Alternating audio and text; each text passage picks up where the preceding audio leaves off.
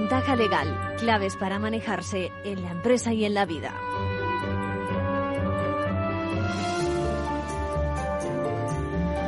Bienvenidos a Ventaja Legal, ya sabes, si quieres ampliar conocimientos jurídicos o conocer la actualidad legal, pues este, este es tu sitio, ¿no? Hoy, en nuestro espacio manual de crisis, Mónica me pide un pequeño repaso de las novedades sobre protección de animales, porque cree que también hay en marcha una modificación del Código Penal que le interesa, y, y es cierto, ¿eh? Parece que se habla de, de, otro tipo de reformas y del tema de, de las tiendas a pie, de, a pie de calle, etcétera, pero bueno. Bueno, estamos hablando, ya sabes, que de anteproyectos y por lo tanto a ambas normas les va a quedar todavía un recorrido legislativo, tanto en el Congreso como en el Senado. En clave de protección, digamos, animal tenemos dos asuntos. Por una parte, en efecto, la, la, el anteproyecto de ley de protección de derechos y bienestar de animales y por otra, esa reforma del Código Penal en materia de maltrato animal. Luego lo comentamos. En la sección del Consejo hoy nos pregunta un oyente que dice leo textualmente, represento a muchos más, y si no, ya me dirás después de trasladarte mi preocupación, es textual.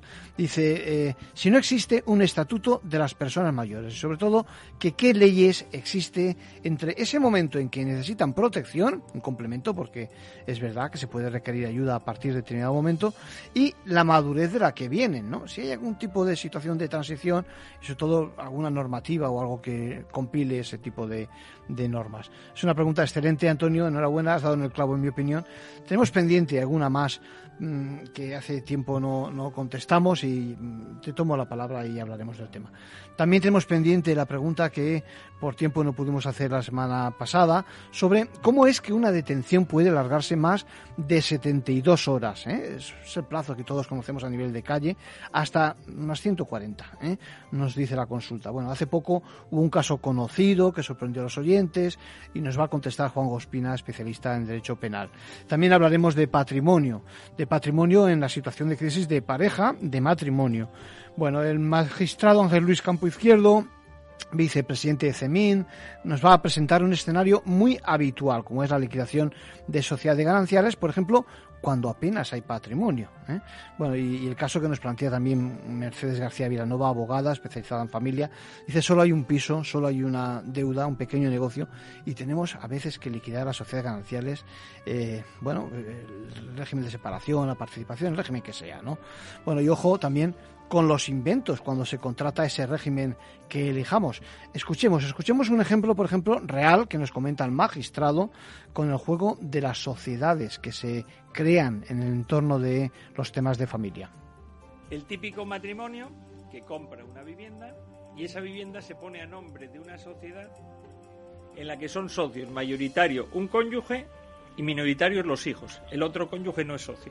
Uh -huh. Es decir, registralmente eh, la vivienda es propiedad de una sociedad, pero se está discutiendo por la teoría del levantamiento del velo si esa sociedad tiene actividad comercial o negocial que no existe, parece ser, según otros pleitos anteriores. O es una ficción. Y entonces es una ficción. Y entonces se está discutiendo ahora en una vía de acción de complemento de la liquidación de gananciales si se puede incluir en el activo ese bien. Entonces nosotros se nos discutía si cabía la anotación preventiva de esa demanda para evitar que esa sociedad vendiese el bien. Bueno, son muchas, son muchas las preguntas que nos hacemos. Yo, por ejemplo, lanzo al aire, luego lo contestaremos. ¿Cuánto vale el ajuar de nuestra casa? ¿Eh? Esos muebles que ya están usados, ¿eh? ¿hace falta un inventario ¿Eh? o basta un reportaje fotográfico? ¿Eh? ¿Hay que contar con un perito? Bueno, son preguntas que vamos a desvelar luego. Y ahora sí que vamos ya con la actualidad de mano, de la mano de nuestros compañeros de la abogacía.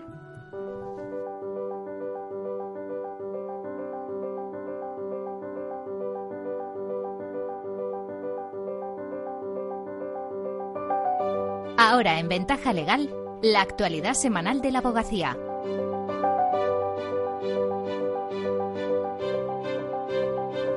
Bienvenidos Luis, bienvenida Aida, ¿qué tal estáis? Hola, muy bien, buenas tardes. Todo vuestro. Saludos a todos. Los segundos premios de igualdad de la abogacía ya tienen ganadoras. Les contaremos en quiénes ha recaído estos galardones que se entregarán el próximo 4 de marzo, coincidiendo con las celebraciones del Día Internacional de la Mujer. Hemos entrevistado al magistrado Tomás Martín, que está al frente del primer juzgado especializado en violencia contra la infancia y la adolescencia de nuestro país. Nos contará cómo van a funcionar estos juzgados especializados que en los próximos años abrirán por todo el país. Cada vez, cada vez, es más común el uso de WhatsApps, correos electrónicos o audios como pruebas en los procedimientos judiciales. Les vamos a explicar cómo se puede garantizar su autenticidad para que sean válidos como prueba. Comentamos de forma muy breve otras noticias de esta última semana. Conceden a un policía la jornada reducida del 99% de su tiempo para cuidar de su hijo con cáncer. El Tribunal Superior de Justicia de Madrid le ha concedido la reducción de su jornada laboral con carácter retribuido por un periodo de seis meses prorrogables. El Ministerio de Justicia presenta un proyecto de inmediación digital para declarar por videoconferencia con plenas garantías. Una herramienta que hace posible la firma digital y la identificación de los participantes. Fórmulas de facturación y control de costes en despachos de abogados. Próxima conferencia de los lunes. Correrá a cargo del abogado Alfredo Sánchez Rubio. Tendrá lugar esta tarde a las 16.30 y se podrá seguir online en formacionabogacía.es. El segundo premio Igualdad de la Abogacía ya tiene ganadoras. Ascensión, Ascensión Chiribella, la primera mujer colegiada como abogada en España hace precisamente un siglo, en el Colegio de la Abogacía de Valencia, ha recibido el premio especial del jurado. Además, han sido galardonadas la magistrada del Tribunal Supremo María Luisa Segoviano y la abogada mexicana Leticia Bonifaz. Segoviano, que recibirá el Premio Nacional, se convirtió en el año 2020 en la primera mujer que preside una sala del Tribunal Supremo al ser nombrada presidenta de la Sala Cuarta.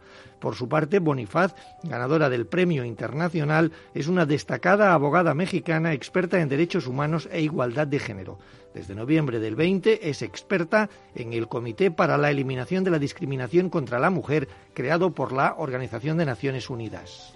En esta segunda edición se presentaron 16 candidaturas. Los premios se entregarán el 4 de marzo en una jornada sobre igualdad que se celebrará en el espacio Fundación Telefónica, con motivo del Día Internacional de la Mujer que se celebra el 8 de marzo.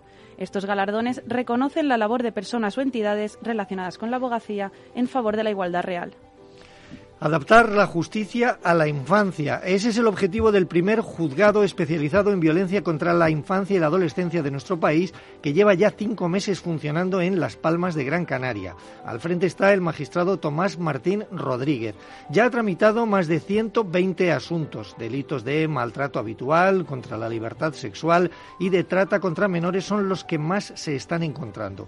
El proyecto Pilato va a durar 24 meses y abre la puerta a extender por el resto de España estos juzgados especializados.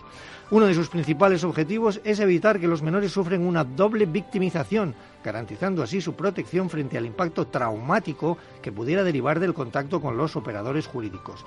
El menor declara solo una vez mediante la denominada prueba preconstituida. Tomás Martín, magistrado.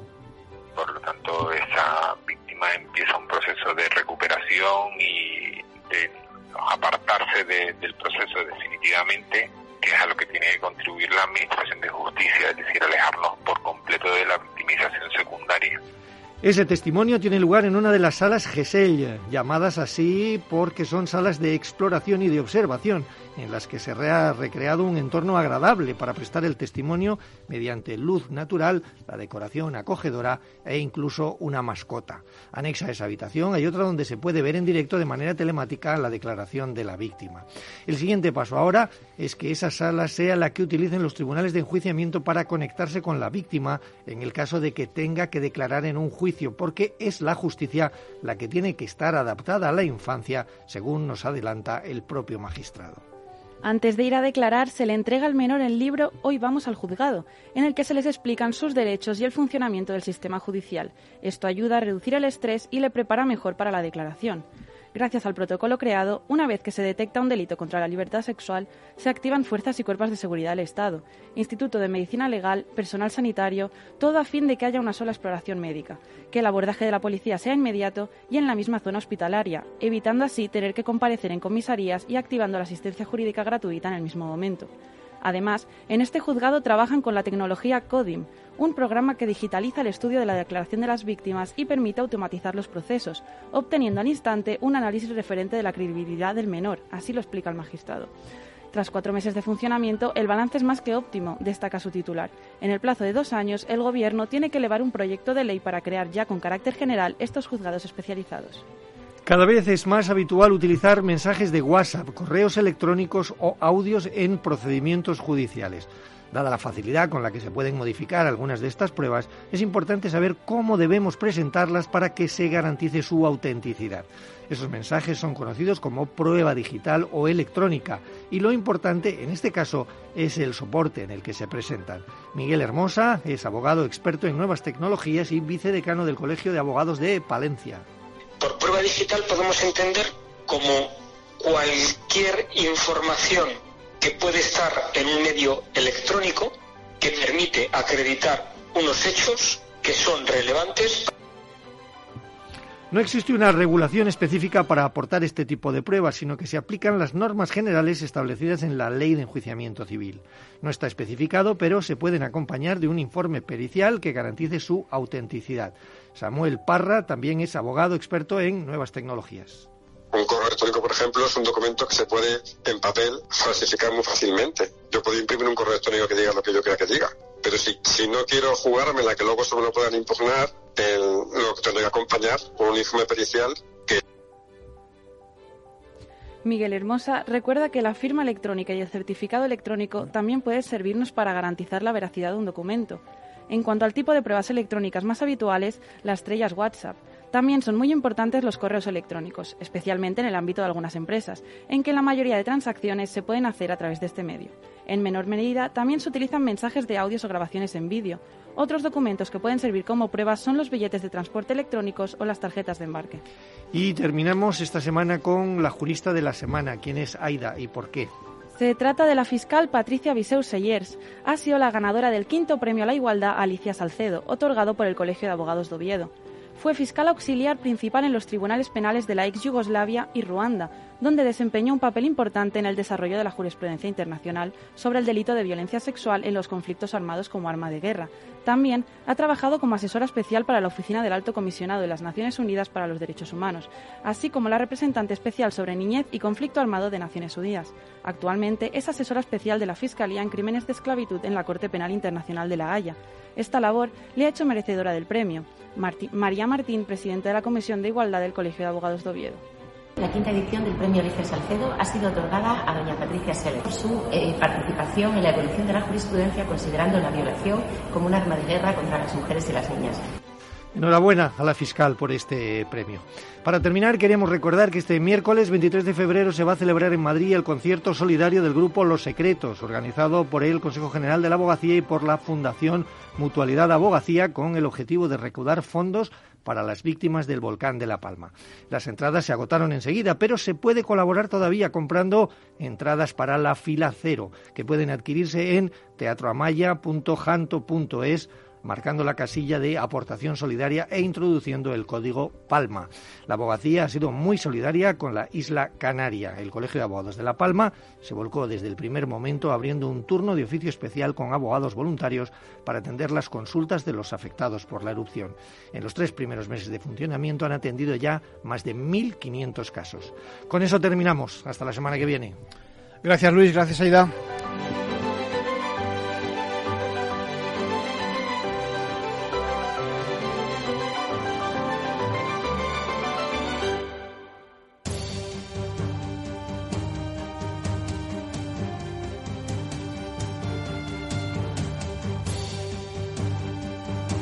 Manual de crisis. Reglas a seguir en caso de necesidad. Bueno, mucho interés suscitan esas reformas relacionadas con el bienestar de mascotas, en general de animales, desde que el gobierno está avanzando en ese sentido y recordemos la consideración de, de seres que sienten, que comentamos en, en anteriores espacios, bueno, hemos conocido precisamente en que en el pasado Consejo de Ministros del viernes se han aprobado un par de anteproyectos nuevos. Mónica, ya lo adelantaba, me pide un pequeño repaso a dichas novedades porque cree que también hay en marcha una modificación del Código Penal y que, le interesa.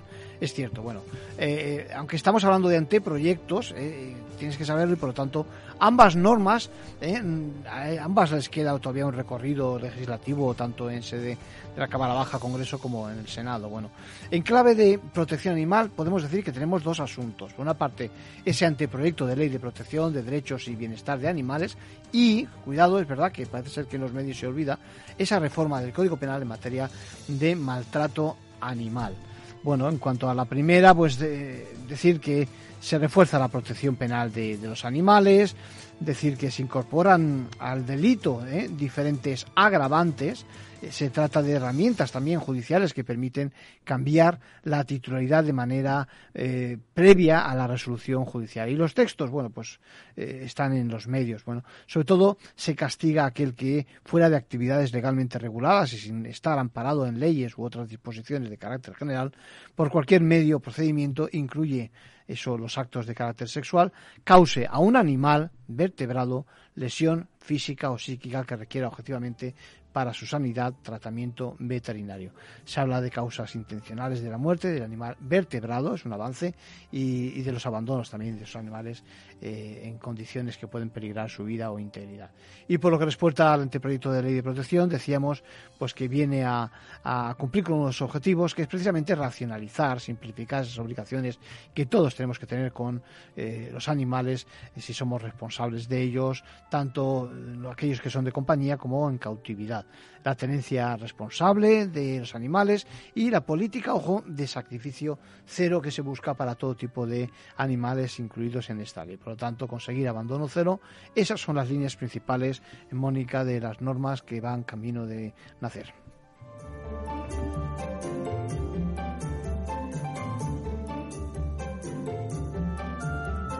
Y sí, nos preguntaban la semana pasada, para que no nos, no nos dio tiempo, perdón, eh, para emitir el corte. Nos preguntaban precisamente acerca de si eh, se habían ampliado las eh, horas que uno puede estar detenido, en este caso en comisaría, decían.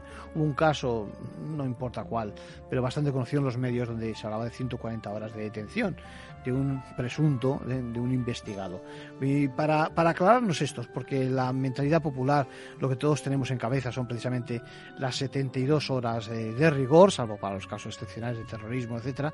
Para aclararnos esto, hemos llamado y hemos eh, cogido la opinión precisamente de Juan Gospina, eh, letrado especializado precisamente en el orden penal. La ley de enjuiciamiento criminal recoge que una persona a la que se le atribuye o se le imputa un hecho delictivo con una serie de indicios incriminatorios racionales puede estar privada de libertad durante 72 horas de detención en una comisaría, en una comandancia de la Guardia Civil durante unas 72 horas. Sin embargo, la jurisprudencia, y así lo entienden nuestra, los jueces, entienden que estas 72 horas pueden, tienen dos plazos, un plazo policial y también un plazo judicial. Así lo hemos visto en la Audiencia Nacional con los diferentes macroprocedimientos en los que se procede a detención de numerosas personas, en donde la policía o la Guardia Civil proceden a la detención con un plazo máximo de 72 horas, es un, tiempo máximo. Si se están realizando pesquisas policiales, es decir, si se está realizando una investigación, este plazo está permitido. Una vez esta persona es puesta a disposición judicial, el juez puede tardar otras 72 horas para convocar lo que se conoce como la vistilla del artículo 505 de la Ley de Enjuiciamiento Criminal, en donde podrá determinar el juez si esta persona es puesta en libertad o en su defecto es enviado a prisión provisional con la restricción eh, también eh, podría ser de alguna medida para su libertad, como es la retirada de pasaporte o la imposición de alguna fianza.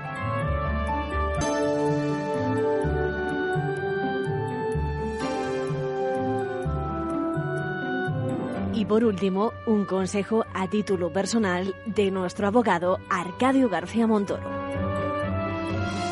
Ya les adelantaba antes que pregunta un oyente, decía, repito, represento a muchos más y si no ya me dirás después de trasladarte mi preocupación, es textual, pregunta si no existe un estatuto de las personas mayores y sobre todo que de qué leyes disponemos. En ese momento, eh, ese impasse entre cuando se necesita protección al final de nuestra vida y, ese momento en el que bueno, uno proviene de la madurez y perfectamente se rige, ¿no? Es una pregunta excelente, Antonio. Enhorabuena, has dado en el clavo, en mi opinión, porque es una franja en la que parece que no nos dedicamos, no dedicamos suficiente atención. Antonio nos recuerda precisamente que hemos dedicado tiempo a un partido político de mayores, a, bueno, a diferentes situaciones, a revistas, pero sobre esa normativa especial que él dice va buscando sobre para el colectivo, pues no encuentra nada. Bueno, gracias por seguirnos. Tienes toda la razón, tomo nota de la idea. Seguramente estamos preparando algo que encaja con lo que estás diciendo, un programa sobre cómo afecta a los mayores la crisis de pareja o de matrimonio eh, eh, con respecto a los nietos, con respecto a los alimentos, con respecto a las visitas, etcétera, etcétera. Bueno, eh, mira, precisamente porque los mayores proceden de una vida adulta donde gozan plenamente de sus derechos, hasta ahora no hay iniciativas de compilación o de que se dicten precisamente leyes especiales. De todas formas, no lo veo fácil, fíjate, partiendo de la pregunta del millón, y es cuándo se es mayor, es decir, a partir de cuándo uno ya digamos que es mayor. Es decir, bueno, la verdad es que cada uno tiene una idea, los tiempos parece que retrasan también esa fecha y por eso lo que se produce es bien paquetes de normas que benefician a quienes cumplan quizás 65 mm, años o más o incluso menos. Muchas veces son normas de tipo administrativo, ya se sabe, efectos de impuestos, seguridad social, transporte, bueno, y otras que protegen, ojo, a aquellos que son vulnerables. Los mayores, sabes que de siempre, por otra parte, han sido contemplados a la hora de, por ejemplo, en el Código Civil, estamos hablando de una norma ya pues, del siglo XIX, eh, prestación de alimentos, es decir, para que cumplan con ellos sus allegados, eh, con las obligaciones para que tengan una vida digna, poco más que, subsistan. También con relación a la relación de familia, precisamente. Por ejemplo, respeto de, hijos a padres. Esto ya viene, ya digo, de origen en el Código Civil. Y en la misma línea hablamos también de, del derecho de visita de nietos a abuelos y viceversa. ¿no? Hace poco hemos comentado sentencias en ese sentido. En ese sentido, todo está a la orden del día. Incluso la posibilidad de que participen en tutelas de nietos. Cuando llegó la Constitución se acordó poco menos que lo que dice el artículo 50 sobre el papel del Estado garantizando las pensiones, etcétera, etcétera. Y con independencia de esto, hace 20 años, aquí en Madrid, precisamente en la Segunda Asamblea Mundial sobre Envejecimiento, se hizo eco de lo que nos estás diciendo. Lo que pasa es que existe todavía esa laguna, ¿eh? Eh, sobre todo si hablamos de legislación. Por acercarnos a nuestros días ahora en la Convención de Nueva York, en su preámbulo precisamente habla de esto, de que eh, proteger a las personas. El problema es que siempre hablamos del hándicap, de aquellos que tienen ya barreras, eh, sufren algún tipo de, discapacidad, minusvalía, algún hándicap en general. Y como tú bien me vas a apuntar seguro, no estamos hablando eh, de ese tipo de mayores. lo que es cierto es que en España la reforma de junio pasado en materia del Código Civil amplió mucho ese apoyo que se puede dar a aquellos que necesitan ayuda. Te tomo nota de precisamente de tu propuesta y vamos a ver si recopilamos las normas y os las ponemos a vuestra disposición.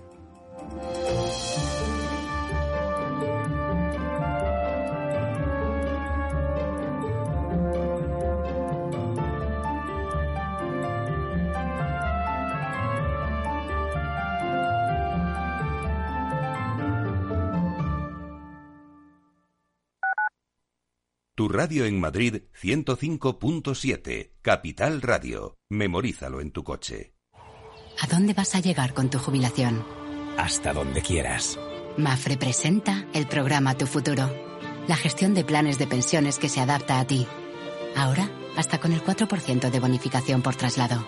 Consulta condiciones en mafre.es. Mafre, empresa colaboradora con el programa Universo Mujer. ¿Has vuelto a los atascos? Forma parte de la vida de Madrid y esa vida va aparejado con atascos. Realmente el atasco que te absorbe la energía es el de la entrada a trabajar o cuando llegas tarde a una reunión o cuando vas a dejar a tu hijo en el colegio y va a perder va a perderse la primera hora de clase. Cuando vengas a Madrid, chulona mí. Reconduce tus números. Voy a ser temperatriz de lavapiés. Desatasca tus inversiones. Y alfombrarte con claveles la gran vía. Recalibra tus cuentas. Bañarte con vinillo de Jerez. Que no se atasque tu economía. Sintoniza Capital Radio. No me gusta el mundo atascado. Si te gusta el pádel, en Capital Radio tenemos tu espacio. Todos los martes a las 22 horas saltamos a la pista para contarte la actualidad del World Padel Tour, los torneos amateur, las novedades de las marcas y toda la actualidad relacionada con el segundo deporte más practicado de España. Esto es Padel, los martes a las 10 de la noche en Capital Radio.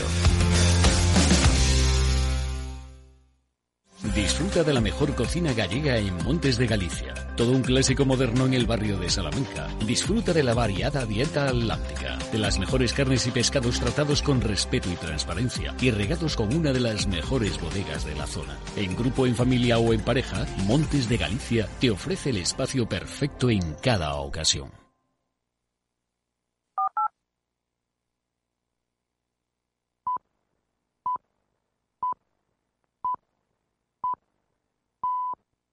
Ventaja legal con Arcadio García Montoro.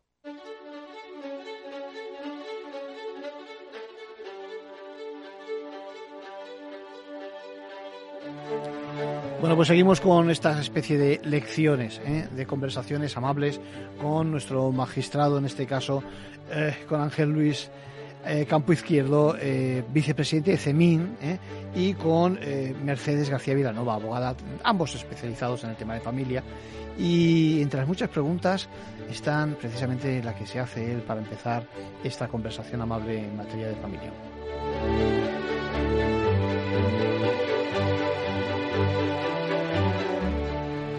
Hoy en día hay que tener en cuenta que estamos en crisis, que los matrimonios no tienen tanto dinero y entonces se puede dar la paradoja siguiente. Matrimonio casado en gananciales. Que vaya a liquidar y no tenga ningún patrimonio que liquidar. Sí, que en alquiler, por ejemplo, toda su vida y no- efectivamente, y no tiene. Y resulta que él es autónomo y tiene deudas. Es decir, resulta que no percibo el cónyuge que estaba en gananciales, que no tenía ingresos, no va a percibir nada de la liquidación de gananciales.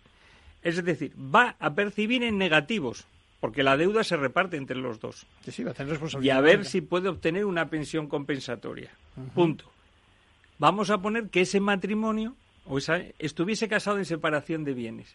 Si ella demuestra que se ha dedicado al cuidado de la familia, tiene una compensación del 1438 por los años dedicados a ese, a la familia y al cuidado. Y además puede pedir la pensión compensatoria que se puede pedir en ganancial. Ella o él. El- uno fuera, de los sí, dos, sí, el que no trabaja, me refiero. Sí, sí. El que se dedicó a la casa. Eso es. Entonces, por eso digo que es que la sociedad de gananciales está bien cuando hay gananciales, pero cuando vivimos en crisis eh, da muchos problemas, porque luego hay que liquidar y hay que pagar la liquidación encima. Entonces, y luego es un proceso, como decía Mercedes, que dura años. Estás inventando la sociedad de perdida- perdidanciales en vez de la de gananciales. ¿eh? Entonces, habría que imponer, como dice Mercedes, que yo siempre lo he dicho, el de participación real. Ese tendría que ser el supletorio. Porque refleja, decís, de, de alguna forma eh, lo que realmente ha ocurrido, ¿no? Sí, sí, sí. No, no, que participamos en lo que hemos Eso ganado. es, eso es. Y si no hay ganancias, pues no participamos. Eso es. Y si hay una explotación, digamos, eh, profesional, la dejamos aparte ¿eh? y no lo mezclamos con este... Bueno, si esa explotación la lleva uno y tiene ganancias, es del. A no ser que sea una persona jurídica, ¿eh? Eso es distinto. Ahí la intervención de o la creación de personas jurídicas tiene mucho que decir. Es decir, como herramienta jurídica, ¿no, Mercedes? Para poder eh, no confundir por una parte y parar ahí también los riesgos, siempre que no sean riesgos, digamos, asumibles, evidentemente, no están buscados de propósito para delinquir. ¿eh? ¿Qué te parece, Mercedes? Hombre, pues eh, efectivamente, porque hay veces que de verdad vamos rayando el fraude eh, sin, sin, sin quererlo. Y, y fíjate un poco, y, y- y al hilo de lo que estáis diciendo, mm, el tema de, de considerar lo- eh, cuando esa pareja tiene está en régimen de gananciales eh, y se ha constituido el negocio estando casados, la forma de entender la participación del cónyuge en ese negocio, porque, a ver, si se ha constituido la sociedad estando vigente el régimen matrimonial, esa sociedad es gananciales. Aunque la titularidad de las participaciones las ten- la tenga uno de ellos, realmente las participaciones son gananciales. Entonces, a veces nos encontramos también con disgustos bastante gordos a la hora de liquidar, precisamente en esos casos que comentaba Ángel. ¿eh? Esa, esa, esa pareja que está liquidando los gananciales, que no tiene nada, pero que sí que había un pequeño negocio y a lo mejor es el negocio en el que está trabajando uno, pues un barecito, una cosa así, y se encuentra al final de la liquidación en que resulta que el barecito donde está trabajando es de los dos y que hay que valorarlo y que tiene que compensar al, otro en, en, la mitad de ese valor. Entonces, eh, sí que es cierto que, que, eso puede llevar a, conflictos mayores de los que parecen. Yo siempre he dicho una cosa, me parecen muchísimo más complicadas las liquidaciones de gananciales cuando hay poco o nada que cuando hay mucho. Cuando hay mucho es, es más fácil hacer un reparto, porque esto para ti, esto para mí. Pero ¿y cuando no hay nada? O sea, ¿y cuando solamente hay un piso o una deuda eh, o, un negocio pequeño? ¿Qué, ¿Qué, hacemos ahí? ahí? Ahí ahí es donde sí que se ve el, el verdadero problema, en las liquidaciones pequeñas, no en las grandes. Podríamos hacer una fórmula matemática que dijera que la aproximación a cero dividido entre dos es prácticamente cero, ¿no? Pero es tan poco, ¿no? Que al final ahí está, ahí, ahí está la pelea, ¿no? Muy bueno. Lo que tú decías de las personas jurídicas y como ha dicho Mercedes, cuidadito. Y yo pongo casos prácticos que este se puede hablar porque ya lo hemos resuelto. Bueno, lo hemos resuelto relativo, porque era una medida cautelar. El típico matrimonio que compra una vivienda y esa vivienda se pone a nombre de una sociedad en la que son socios mayoritario un cónyuge y minoritarios los hijos. El otro cónyuge no es socio. Es decir, registralmente es eh, la vivienda es propiedad de una sociedad, pero se está discutiendo por la teoría del levantamiento del velo si esa sociedad tiene actividad comercial o negocial que no existe, parece ser, según otros pleitos anteriores. O es una ficción. Y entonces es una ficción. Y entonces se está discutiendo ahora en una vía de acción de complemento de la liquidación de gananciales si se puede incluir en el activo ese bien. Entonces, en nosotros se nos discutía si cabía la anotación preventiva de esa demanda para evitar que esa sociedad vendiese el bien. Claro. El juzgado dijo que no porque estaba inscrito. Y nosotros dijimos que como en la liquidación de gananciales se podía discutir la propiedad en base a esa teoría del levantamiento del velo, dijimos que procedía la anotación preventiva. Aclaramos que el levantamiento del velo es una, una fórmula, digamos, una doctrina jurídica por la que cuando alguien está o pudiera estar ocultando algo bajo otra fórmula jurídica, ¿no? Se, se habilita ¿no? A, que de alguna forma se investigue acerca de qué es lo que ocurre de verdad, aunque esté ese parapeto, ¿no? Fundamentalmente es que cuando una persona física hace toda la actividad, pero precisamente para protegerse de los acreedores, le da una forma de persona jurídica. Pero en esa persona jurídica no hay trabajo de otros, es solo él. Entonces es el socio mayoritario, el socio único y el que toma las decisiones y todo. es, un parapeto. Es lo mismo, pero lo que se quiere dar la apariencia es que es una persona jurídica por un lado y el otro por él. Pero la actividad de esa sociedad es él. Y por lo tanto que no se le ataque. Y el activo es él. Esto es. Esto es. Que, y luego otra cosa, que también hay que tener muy cuidado con los negocios, que luego no se sabe decir. Yo me caso y tenía un barín, ¿vale? El barín es privativo, pero resulta que hoy en día es un restaurante y hotel. Claro. ¿Por qué? Porque ese, todas esas mejoras se han hecho con dinero ganancial. Hemos invertido ahí. entonces, es decir, el negocio, el negocio es privativo, pero se ha invertido mucho dinero ganancial y, en la liquidación se va a recuperar. Esto es, entonces, cuidadito con eso. Y como ha habido un aumento, entonces se puede llegar incluso para evitar perjuicios que en la liquidación de gananciales se me permita la administración de algún bien tuyo para poder cobrar esto y que no desaparezca. Entonces, muy, interesante, muy interesante, sí, sí. Hay que tenerlo en cuenta. eso, eso nos ha pasado, perdón, con ópticas o con clínicas dentales mucho. Mercedes. Sí, y fíjate esto, no solamente con el ejemplo que pone Ángel en, los negocios, esto es típico en, con los inmuebles. O sea, el famoso, eh, la pareja que se casa, se va a vivir a un inmueble privativo de uno de ellos y hace una super reforma en esa vivienda y esa, y esa reforma se paga con dinero ganancial. Pero claro. se ha mejorado una vivienda privativa. Entonces, claro, estamos en una situación similar a la que comentaba Ángel. Habrá que, en el momento en que se liquide, habrá que valorar eh, toda esa, esa mejora que se ha hecho en ese, en ese inmueble privativo, porque ahí habrá un crédito, claro, a favor de, de, la sociedad de gananciales que ha, que ha invertido ese dinero en ese inmueble que es privativo. Porque fíjate, si no, qué forma, digamos, de, fraude más sencilla frente al otro cónyuge, que claro, que, que se va pues porque la, la vivienda es privativa de, del otro y deja allí todos sus ahorros. Entonces, pues bueno, dentro de que evidentemente esto que estoy comentando, pues con todos los ajustes que, que, que, corresponderían, pero, pero un poco para que los oyentes entiendan la idea, ¿no? De, de cuando estamos, pues eso, mejorando eh, algo que es privativo de uno del otro, pero con dinero ganancial. Pues ese dinero hay que recuperarlo. Menos problema, os pregunto, menos problema hay cuando estamos hablando no del continente, sino del contenido de la casa. Es decir, de, vamos a poner un contenido chulo, vamos a hablar de un cuadro de, Juan Gris, ¿me explico? Es mm. decir, ahí, eh, digamos, a la hora de liquidar el saber de quién es, si es de uno o es de otro, en función del régimen, y en función también de la factura, ¿no? De, del recibo, de quién lo ha aportado, será más fácil, ¿no? Os pregunto. Sí, y te pongo un caso todavía más curioso que se da a veces, que se separa un artista famoso, cuyos cuadros son valiosos. ¿De quién son sus cuadros? Entonces, en el primer caso que tú has O sea, que él es el autor de es el autor del cuadro. Vamos a poner Juan Gris, que está viviendo ahora, Picasso que viviese ahora y se separa. Sí. Entonces, tiene sus cuadros. Entonces, la jurisprudencia ha dicho que los cuadros es propiedad intelectual suya. Propiedad intelectual. Los ha pintado él, son de él. Claro, claro, claro. Entonces eso hay que tener muy cuidado. Pero en el caso que tú Aunque los tengas expuestos, entiéndeme, almacenados Pero son, obras que hechas, son hechas por él. Es su propiedad intelectual. Entonces eso no se puede, queda fuera de la ganancialidad. Muy interesante. Muy se plantea lo que tú decías. Entonces, cuando estamos hablando del contenido del inmueble, entonces hay una norma en el derecho sucesorio que dice que si no nos ponemos de acuerdo, se le da un valor máximo aproximadamente del 3%. Eso hay que tener mucho cuidado, que yo he visto pleitos y hemos confirmado, porque no había pruebas, y estamos diciendo el valor del ajuar, que es lo que llamamos el ajuar doméstico, el 3%. Claro, si estamos hablando de 300.000 euros que vale el inmueble, o aquí en Madrid de 500.000, sí. pues el 3% son 15.000 euros, si no me equivoco. Claro, 15.000 euros de mobiliario en una casa a lo mejor no lo vale. Es mucho. A lo mejor cuando lo pagas sí, pero en el momento en que no, se liquidación... El mobiliario ordinario se deteriora y, y se deprecia. Totalmente. Entonces, si son mobiliario ordinario, hay que ir a un porcentaje, sabiendo que nos movemos entre el 0 y el 3%.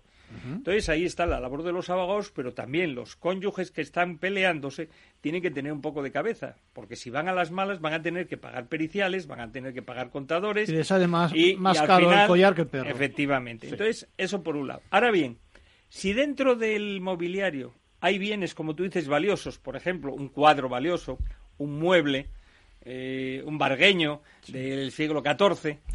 Esos bienes hay que valorarlos de forma independiente, sacarlos del ajuar y decir, el ajuar y además este bien mueble, este y este, porque esos son muy fáciles de valorar y merece la pena gastarse en la valoración. Muy importante lo que estás diciendo, es decir, al margen del ajuar. es decir, sí, separarlos, sí. Los bienes, los bienes muebles valiosos hay que separarlos. una joya. Eh, tú ten en cuenta que tienes el, ¿cómo se llamaba esa de Liz Taylor? La había un colgante muy famoso que era la... alguna perla especial que, era la mayor del mundo que la tuviese un diamante pues, pues eso no la puedes poner en el jugar porque vale más del 3% evidentemente. Entonces esos bienes sepáralos y enuméralos separadamente. Mercedes. Eh, efectivamente o sea lo que está explicando Ángel es así o sea hay que separar todos esos bienes más valiosos y luego además el tema de valorar el 3% es que el origen de, de, este, de, este, de este concepto es fiscal, mm, tiene eh, lo que se dice siempre, pues su prueba en contrario. Es decir, se presupone que puede valer un 3%, pero es bien fácil demostrar que no lo vale, porque mm. con una simple tasación oficial de lo que vale el mobiliario, pues está solucionado. Y de hecho estamos hartos de ver en las liquidaciones eh, de gananciales cuando llega el momento de las tasaciones y, para que el contador partidor pueda hacer el cuaderno particional que se tasan también los muebles, o sea, ese mobiliario que muchas veces no vale el 3% ni el 2%, porque además ten en cuenta que, como explicábamos antes, pueden haber pasado 20 años desde que se compraron esos muebles, 20 o 30. Eh, el, mero uso, el mero uso, sí. Es una locura. Está claro, está claro. Que, que a veces no hay que ir a una pericial. Si hay un buen reportaje fotográfico o un buen vídeo, los jueces tenemos capacidad para darles ese valor cuando vemos que es mínimo. No Sí podemos es- hacer valoraciones excesivas porque eso es perito. Pero, por ejemplo, muebles de melamina, sofás que sabes que llevan 20 años ahí, Las cosas que habrá, viejas. las cosas que Pues habrá del esas- 90% de los hogares. Esas sí podemos dar nosotros y solemos dar un porcentaje más Claro. pequeño. Pero cuando no tienes fotografías, no tienes periciales, no tienes nada, tiramos al 3%.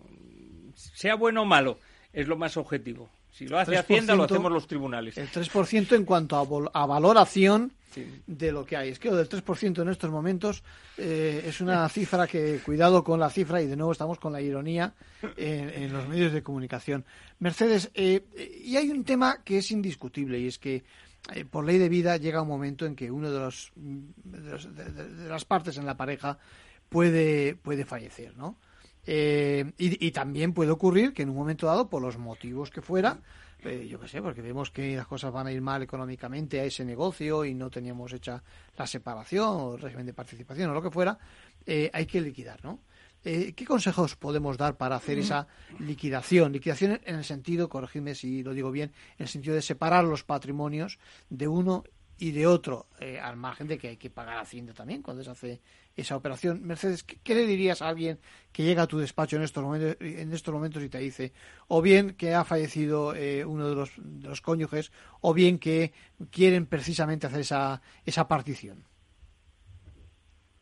A ver, si, si uno de los dos ha fallecido, mm, quiero pensar que la persona que viene a consultarme es precisamente no solamente para hacer esa liquidación de, de- de- la sociedad matrimonial, Sí, sino para solucionar los las cuestiones hereditarias. sí. Porque el, falle- el, el- el superviviente pues tiene unos derechos eh, hereditarios que, que querrá ejercer. Entonces, cuando, cuando ha fallecido uno de los dos, lo lógico eh, entre personas más o menos civilizadas es que los herederos, que uno será el cónyuge y los otros serán hijos o nietos, o puede ser que sean ascendientes también, padres, pero en fin, es ponerse de acuerdo para, para hacerlo. Entonces, cuando vamos a hacer esa escritura, en primer lugar, vamos a hacer la liquidación de los gananciales, es decir, vamos a ver eh, igualmente el activo y el pasivo que tenían ese, ese matrimonio y, y vamos a empezar por hacer la división para a continuación sobre el resto, o sea, sobre la mitad que le correspondía al fallecido, ver las cuotas hereditarias. Pero efectivamente lo vamos a hacer todo en esa misma escritura. Que no hay un acuerdo y hay que ir a un procedimiento judicial, pues en el procedimiento judicial hereditario se va a ventilar también toda esta, toda esta cuestión. Para que lo complica, me imagino que estamos hablando de dos cuestiones, es decir, aunque sean distintas, al final, perdón, aunque sean la misma, parezca, ¿eh? de cara a justiciable, eh, son dos eh, son dos cuentas, vamos a decirlo así, dos operaciones distintas, ¿no? En ese sentido. Pero correlativas. Una primero y luego la otra, Claro, claro. El problema, el problema es que hay que hacer primero la liquidación de gananciales, que como puede ser en primera instancia apelación, casación, puede durar 10, 15, 20 años. Que yo he tenido pleitos de 13, 15 años. Al acabar la liquidación, ya sabemos qué mitad le corresponde al fallecido. Y entonces Pero a esa mitad hay Sí. que sumarle los bienes privativos. Y ahí entra la discusión con los herederos otra vez para hacer el inventario del haber hereditario. Porque ya está resuelto judicialmente sus bienes que derivan de la sociedad de gananciales. Pero ahora hay que saber cuáles son privativos de él.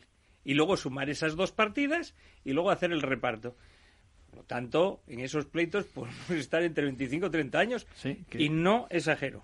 Que es fácil que por el camino fallezca también el otro cónyuge, por ejemplo. no que fallezca el otro cónyuge, sino que empiecen a fallecer herederos y haya que Bueno. llamar a sus hijos Bueno. o nietos vía representación.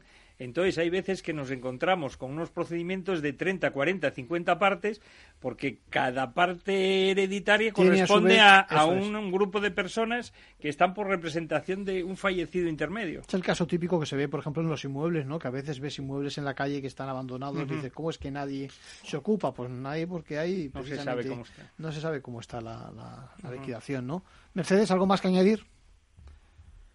Pues fíjate, una cosa muy curiosa.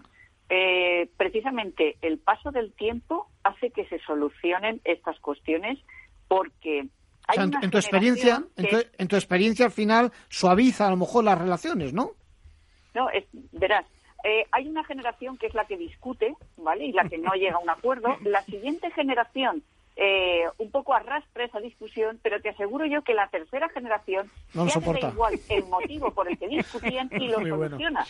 Sí, es sí. que es verdad. O sea, Sí. esto que a veces en procedimientos de mediación lo vemos, pero, pero eh, fuera de ellos también. Es decir, eh, esa los nietos son los que llegan a un acuerdo, porque les da igual el por qué discutieron los abuelos en su día. Pues Claro. qué más da. Tienen lo que tienen y ellos son capaces de llegar a un acuerdo. Ahí sí que es donde se ve. Y, por, y, y se suelen solucionar pleitos que a lo mejor llevan muchísimos años precisamente porque ha llegado a esa generación en que ya no les importa cuál era el origen del problema. Lo que quieren es solucionarlo. Y entonces se sientan en torno a una mesa y lo acaban de arreglar. Eso sin perjuicio de que los temas fiscales, eh, dependiendo de la comunidad autónoma que, ¿no? que entre a conocer del tema, pueden acabar precisamente con el, ¿no? con el patrimonio que quede, digo yo. Por lo menos Habrán prescrito.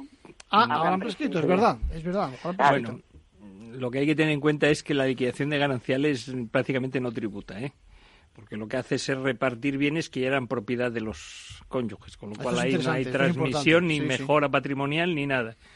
Solamente se tributaría fiscalmente cuando eh, se paga, uno se queda con todo el haber ganancial y paga al otro en metálico, por voluntad de las partes, no porque el bien sea indivisible. Es decir, aclara, aclara el tema. es, decir, solamente hay un piso, por ejemplo. Sí. No se puede dividir en dos porque no da para hacer dos viviendas. Sí. Entonces se lo queda uno. Sí. Y entonces la parte que le corresponde al otro cónyuge se lo pagan en metálico. tiene que compensar. Es decir, hay una compensación en metálico por el exceso recibido, pero eso es derivado de que el bien es indivisible. Entonces ese pago no es mejora patrimonial ni nada y no tributa esa liquidación. Pero vamos a poner que tenemos esa casa, tenemos una plaza de garaje en otro sitio y un vehículo. Y queremos que todo se lo quede uno de los cónyuges y así lo pactan. Y te pago un exceso. Pues bueno, parte de ese exceso o todo no viene generado por la indivisibilidad, porque uno se podía haber quedado con la casa y el otro con la plaza de garaje y los coches. Es un matiz muy importante. Y por sí, lo sí. tanto el exceso era menor. Entonces, ese exceso que pago en metálico, que no deriva de la indivisibilidad, sino de la voluntad de las partes, tributa, porque eso es un pago por compra. O sea que llamamos a que de alguna forma conviene que se pongan de acuerdo con respecto a ese exceso, porque si no van a estar penalizados, en Hay este caso, muy en cuenta. por la hacienda pública, ¿no? Y luego ha dicho el Tribunal Supremo que si los dos cónyuges no se ponen de acuerdo, no se puede obligar a uno a que se quede con el bien y pague al otro, sino que hay que subastarlo. Que también eso dice, no, no, pues yo no lo quiero y te lo vas a quedar tú. Y como el otro día, pues yo no me lo quedo. Pues va a subasta y en subasta sabemos que se saca menos dinero. Sí, sí, te va, Entonces- pero en el fondo te vas a enterar por alguna de las partes Sí. y lo pagan los dos, Entonces, ¿no? no hay que provocar subastas. No hay que provocar subasta, otro consejo. Mercedes. Sí, eh, lo que estaba comentando, ese exceso de, de adjudicación siempre paga, salvo en los casos que explicaba Ángel, que estamos hablando de un bien indivisible. Pero en principio, cuando tú haces una liquidación de gananciales en la que hay un exceso de adjudicación, eh, sie- siempre tributa necesariamente ¿eh? por la transmisión patrimonial que se está que se está produciendo.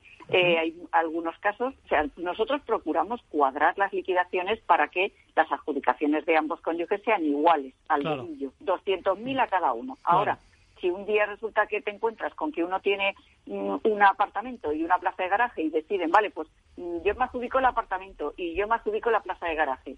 Bueno, pues en casos como, como eso, o con más, con más inmuebles, eh, en cuanto hay un exceso de adjudicación en favor de uno, hay que tributar. Lo que estaba diciendo de que eh, de la prescripción eh, de- era referido al tema de la herencia. Esto Es muy decir, importante, aclararlo, sí, sí, sí, dime. Claro, claro. O sea, vamos a ver, hay un periodo voluntario para pagar que son seis meses, ¿vale? Y, y si no pagas dentro de ese periodo voluntario de seis meses, empieza a contar un plazo de cuatro años, a partir del cual, cuando acaba, ya ha prescrito el pago y, por lo tanto, cuando vas a tributar, no tienes que tributar porque, porque ha prescrito, ha pasado el tiempo eh, que, que- que prevé la, la ley para, para obligar al pago, que el pago, ya os digo, la- el- del periodo voluntario era esos seis meses, que, pues bueno, pues si a alguien le interesa el dato, se puede pedir una prórroga y esa prórroga se puede prolongar hasta un año más para, para presentar esa, esa liquidación. Lo que sucede, Ojo. Mercedes, es que mientras tanto, entre esos seis meses y los cuatro años, Hacienda te puede sacar los colores, ¿no? Te puede decir, ojo, que usted no tributó, claro, ¿no? si Pregunto. pillan, por eso digo, es el periodo a partir del cual prescribe. Y mientras tanto, digamos, utilicemos la expresión te pillan, ¿eh? es decir, te, se dan cuenta de que ahí eh, pues no, no has presentado esa declaración voluntaria, pues entonces sí, hay una multa y además de la multa, pues hay, un- eh, que por supuesto hay que pagar el impuesto correspondiente más los intereses que se hayan generado desde el momento en que se tenía que haber hecho el pago. Digo lo de los eh, cuatro años y lo de los seis meses porque Sí. hay gente que calcula los cuatro años de prescripción desde el momento del fallecimiento y ojo, no se empiezan a contar a partir de los seis meses, o sea que realmente son cuatro años y medio, ¿eh? cuatro años y seis meses Bien. para que haya prescrito.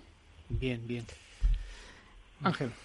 Yo ahora, aprovechando estas cosas que estábamos hablando, a- yo haría un aviso también a navegantes porque hay veces que se cometen errores, sobre todo por gente novel en las liquidaciones o gente que no sabe de derecho de familia y se Y mete en pone- estos esto berenjenales. Y es cuando estamos hablando de que estamos liquidando y queremos incluir como activo un crédito de las sociedades gananciales frente a un de los cónyuges o en el pasivo un crédito de uno de los cónyuges contra la sociedad ganancial. Y la gente piensa, como este activo o este pasivo es ganancial mi- y corresponde la mitad a cada cónyuge, yo mi mitad no la meto. Y entonces ah, meto en el pasivo o en el activo solo el 50% parte. frente al otro cónyuge. Ojo, que si haces eso, estás haciendo que ese 50% a su vez se divida luego entre los dos. Por lo tanto, has perdido tú un 25%. Y a veces pasa. Y ahí los jueces no podemos arreglarlo, porque estamos en derecho dispositivo. Y si la parte lo pide, ahí entramos nosotros. Y luego otra cosa. No entramos cuando hacemos liquidaciones de gananciales en créditos o deudas entre cónyuges a título personal. Pero deudas... eh, Que se deba un- el uno al otro. ¿Documentadas? No, no, en principio eso es otra cosa, que ahí voy yo. decir, las deudas o créditos que tenga un cónyuge contra otro no forman parte en sentido estricto de la liquidación de gananciales. Ahí solamente vamos a meter el activo créditos de las sociedades gananciales y pasivo deudas de las sociedades gananciales.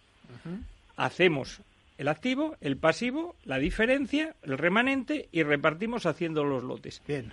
Una vez que tenemos los lotes es cuando sí entra a jugar las deudas existentes entre cónyuges que no se discutan.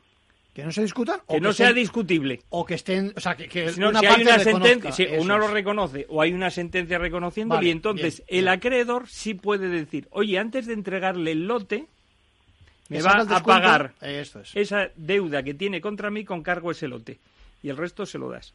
Es decir, es una segunda fase, pero no es propiamente liquidación de ganancias. Claro, primero, repetimos, primero se liquida la sociedad de gananciales y luego digamos que se hacen las cuentas con respecto a lo que el uno le debe frente al otro a título individual, ¿no? Pero si no se, si es dudoso, hay que ir al declarativo y ahí no podemos hacer nada. O sea, hay que ir a un proceso donde Sí. al final el juez dirá si en efecto se reconoce esa deuda o esa lo que fuera y, y- y luego se aplicará la fórmula que sea. Cuando hablamos de situaciones patrimoniales y uno tiene mucho patrimonio, ¿qué pasa con los alimentos que tiene que pagar? Bueno, pues lo dejamos ahí para el próximo programa. Eh, de todas formas, me quedo con un apunte de lo que acabamos de escuchar. Es decir, con la idea de que eh, el tiempo, es decir, el paso de los años, precisamente favorece que haya un acuerdo entre tantos herederos o en la disolución de un régimen económico matrimonial. Bueno, me dicen por otra parte eh, por Twitter que no hemos hablado de un caso Remington, que es un caso que se ha producido en Estados Unidos con el tema de la venta de armas. Es muy curiosa la estrategia que han utilizado los letrados para el próximo día. Y ahora sí, les deseo una buena semana y les espero en Ventaja Legal, como todos los lunes y los domingos por la mañana.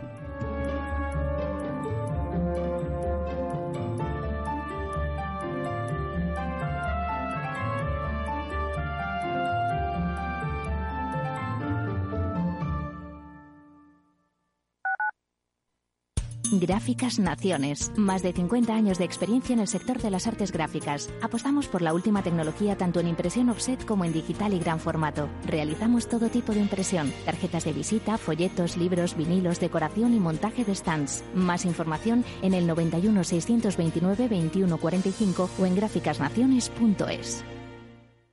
Si mantienes la cabeza en su sitio, cuando a tu alrededor todos la pierden, si crees en ti mismo cuando otros dudan, el mundo del trading es tuyo. Trading 24 horas, un sinfín de oportunidades. Cuando ves la oportunidad, IG. Todas las operaciones conllevan riesgo. 76% de las cuentas de inversores minoristas pierden dinero en la negociación de CFD con este proveedor. Debe considerar si comprende el funcionamiento de los CFD y si puede permitirse asumir un riesgo elevado de perder su dinero.